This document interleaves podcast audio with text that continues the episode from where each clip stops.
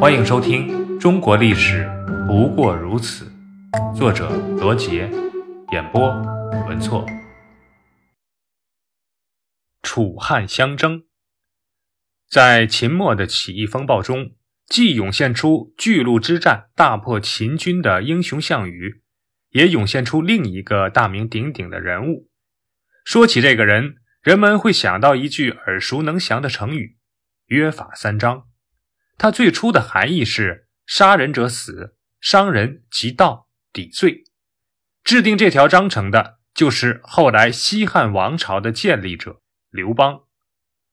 当项羽与秦军主力在巨鹿激战时，刘邦趁机率军西进，从武关进入关中。刘邦入关后，听从樊哙、张良的建议，封存秦的府库财宝，还军霸上。然后安抚关中各县的父老乡亲，与他们约法三章，宣布废除秦朝的严苛法律。刘邦的约法三章很快传遍了关中，秦人欢呼雀跃，拿出牛羊酒食犒劳军士。刘邦下令一律不受。在此之前，刘邦曾与项羽打赌，双方各自攻打秦朝部队，谁先击败秦军进入咸阳。谁就有资格在关中称王。但是，当项羽消灭了秦军主力后，刘邦已占据了关中。项羽兵临函谷关，刘邦的驻军却阻挡他的进入。这时候，项羽的谋士范增对项羽说：“刘邦在山东时贪图财物，喜爱美女，但进入咸阳后却秋毫无犯，说明他有做天子的野心，可要尽快的除掉他。”项羽不以为然。恰在此时，刘邦的左司马曹无伤派人去告诉项羽，刘邦想在关中称王，让子婴做他的国相，这让项羽起了杀心，他要向刘邦发动全面攻击。当时，刘邦的军队驻扎在坝上，项王营驻扎在今天的临潼市新丰镇附近，当时叫鸿门，二者兵力是四比一。项羽麾下有四十万大军，而刘邦的部队不过区区十万人。更糟糕的是，刘邦对项羽的军事行动一无所知，命悬一线。这时，项羽的叔父项伯泄露了这一军事情报，倒不是泄露给刘邦，而是为了让自己的好朋友张良躲过灭顶之灾，因为张良曾救过自己的命。作为刘邦部下的张良。马上将情报转报刘邦。刘邦得知情报，非常惶恐，看看张良，又瞅瞅项伯。张良很焦急，而项伯很尴尬。刘邦深知自己完全不是项羽的对手，硬碰只有死路一条。三个人面面相觑良久，开始商议。商议来商议去，最终刘邦只得接受项伯和张良的建议，去项王营向项羽认错。做出深刻的口头检讨，于是刘邦依计而行，来到鸿门的项王营。他的到来打乱了项羽的计划。所有的饭局都有来由，但鸿门宴并非是项羽蓄谋已久的谋杀宴会，而是刘邦的突然造访形成的仓促宴会。刘邦首先向项羽诉说自己的苦衷，说自己进入函谷关就是为了等待项羽的到来。可以当面说清楚吗？不必这样。哎呀，误会，天大的误会啊！我跟项兄弟一起攻秦，项兄弟攻河北，我攻河南，可为兄侥幸先项兄弟入关。为兄也知道分寸，入关之后秋毫不犯，得咸阳而不取。还军霸上以待将军，就是等项兄弟来之后，一起共谋大事。我不知道项兄弟听了何人所言，离间你我兄弟之情。要不是你的左司马曹无伤告诉我，我何必如此呢？曹无伤，他告诉你什么？他送来密信，说你要自立为王，封子婴为相。独享关中珍宝。秦王子婴现正困在宫中，库府财宝，我一分未取。相书的明察，明察。哎呀，刘兄，快快请起。为了缓解这种被动的局面，夺回心理上的主动权，项羽摆下酒席，请刘邦喝酒。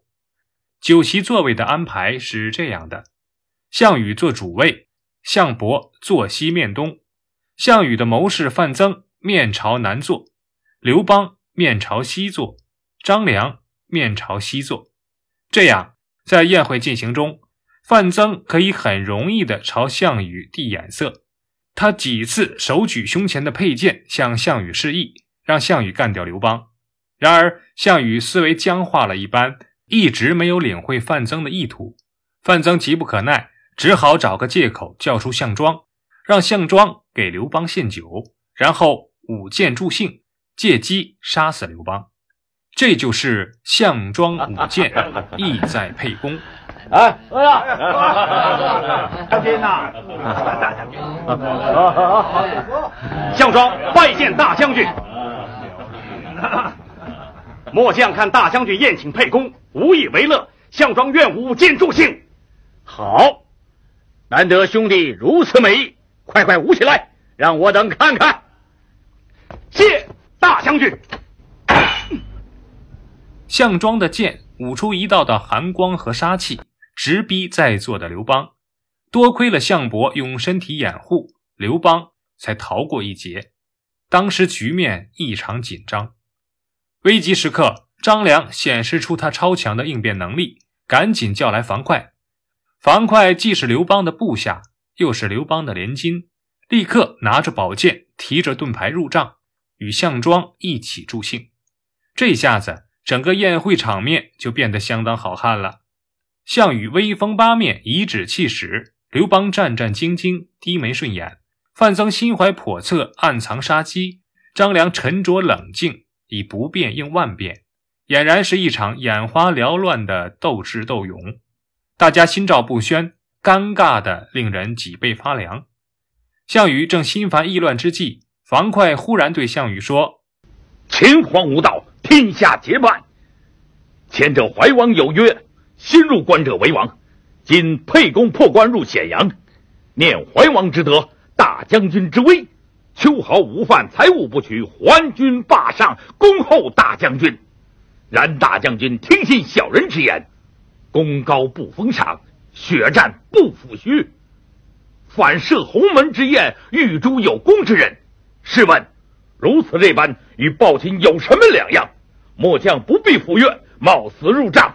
一为讨杯酒吃，二为我家沛公，名此不平。这席话让项羽不知所措。刘邦抓住项羽犹豫不决的短暂机会，谎称上茅厕，离开了险象环生的宴会，闪电般的跑回了自己的军营。刘邦躲过了鸿门宴一劫，而项羽失去了除掉对手的最佳时机。这之后，项羽集团与刘邦集团进入了全面对决状态，双方仅在荥阳一带就爆发了大战七十，小战四十。刘邦军在荥阳坚守，由于粮草缺乏，刘邦向项羽求和，项羽同意了刘邦的和谈条件，乃与汉约，中分天下，割鸿沟，以西为汉，以东为楚，鸿沟变成了楚汉的边界。